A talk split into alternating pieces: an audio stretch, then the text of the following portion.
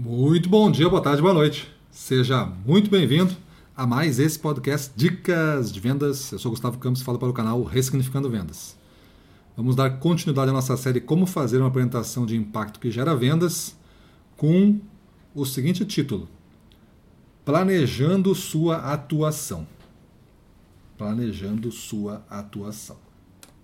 Bom, nós já falamos anteriormente de você determinar a sua mensagem e seja melhor que a sua audiência. São itens que complementam este daqui, tá?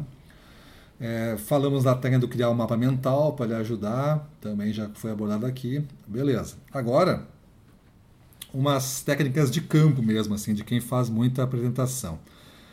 Estabeleça algumas prioridades. É bom você fazer uma lista de alguns itens que você quer conquistar, quer abordar naquela reunião. E que esses itens estejam do mais importante para o menos importante, antes de começar a reunião. De modo que, se qualquer coisa é, influenciar o tempo disponível do cliente, você já tenha debatido os minutos que foi possível nos pontos mais importantes.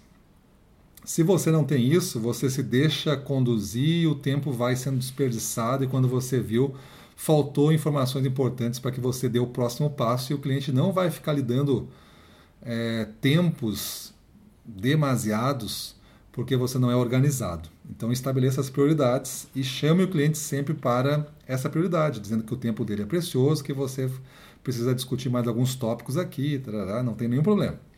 Então, de tempos em tempos, sempre passe o olho nessa lista, né?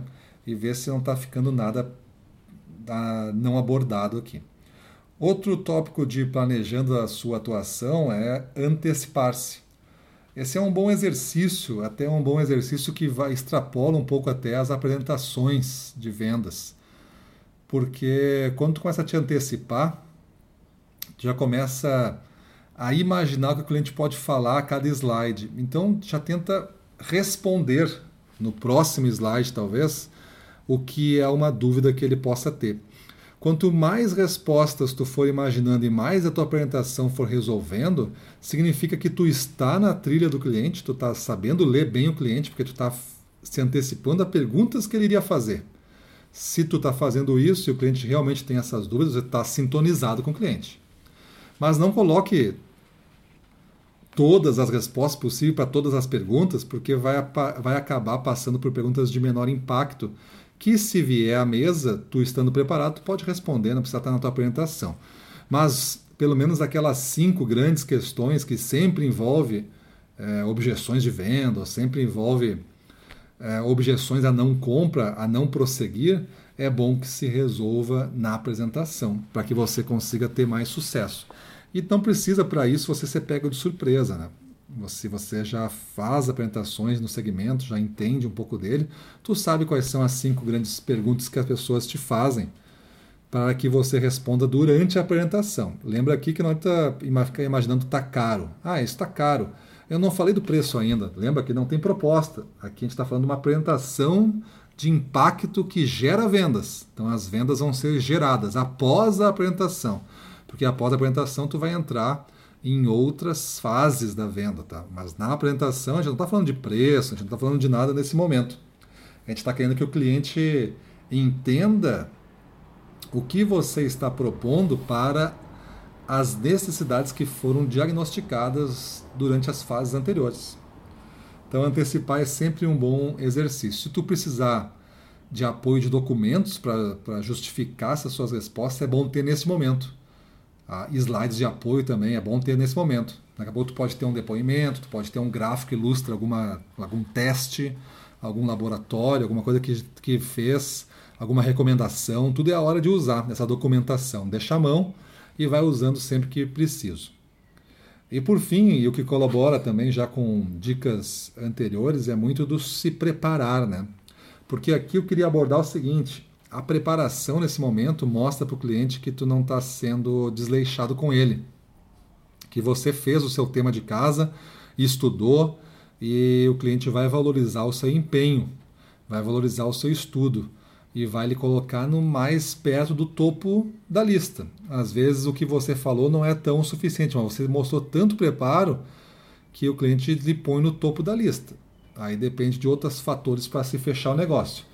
Mas se não estiver preparado, se você não souber coisas básicas que todo mundo deveria saber porque está no site, porque são informações desse tipo, e principalmente se o cliente fizer pergunta que você não sabe sobre o seu produto, aí vai ficar um pouco difícil você avançar nessa negociação.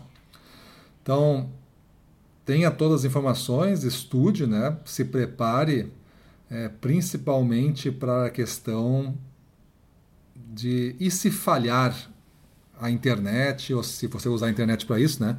E se falhar a luz, e se queimar o retroprojetor, e se queimar a TV que eu estava usando, o que acontece? E se o computador não abrir, o que acontece? Então você tem que ter backup. Se fazer uma apresentação, tenha ela impressa, pelo menos em duas ou três cópias, para que, se for, que, se for necessário, você distribua para o cliente a apresentação e vocês conseguem ler por, pelo papel, pelo menos, não não se perder o tempo, já que a apresentação pode ser o seu guia.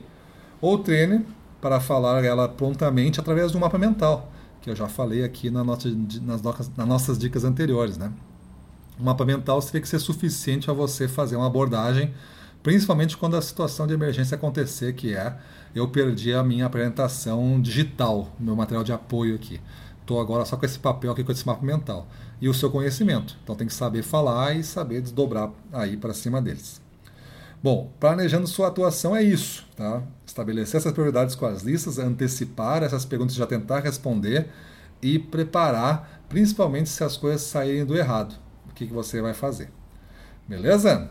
Então, é, pessoal, lembrando, hoje nós temos o RV2Go, ainda dá tempo de você se cadastrar, só correr no nossa timeline aí, ou entrar no Instagram nosso do Ressignificando Vendas e ver lá os links que a gente está compartilhando e fazer parte, que é o evento gratuito. Vamos falar sobre metas e a importância de você ter um método para que você alcance metas.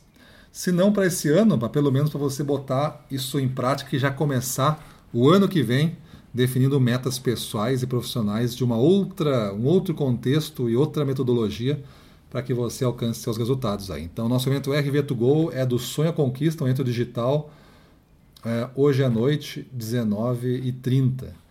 Então venha comigo e no final a gente vai fazer uma revelação de uma surpresa bacana também, que você vai gostar de saber de primeira mão. Depois você vai ficar sabendo em outros canais nossos aí, mas em primeira mão você vai saber ao final dessa nossa aula aí, que vai ter umas duas horas de duração, é bem completa.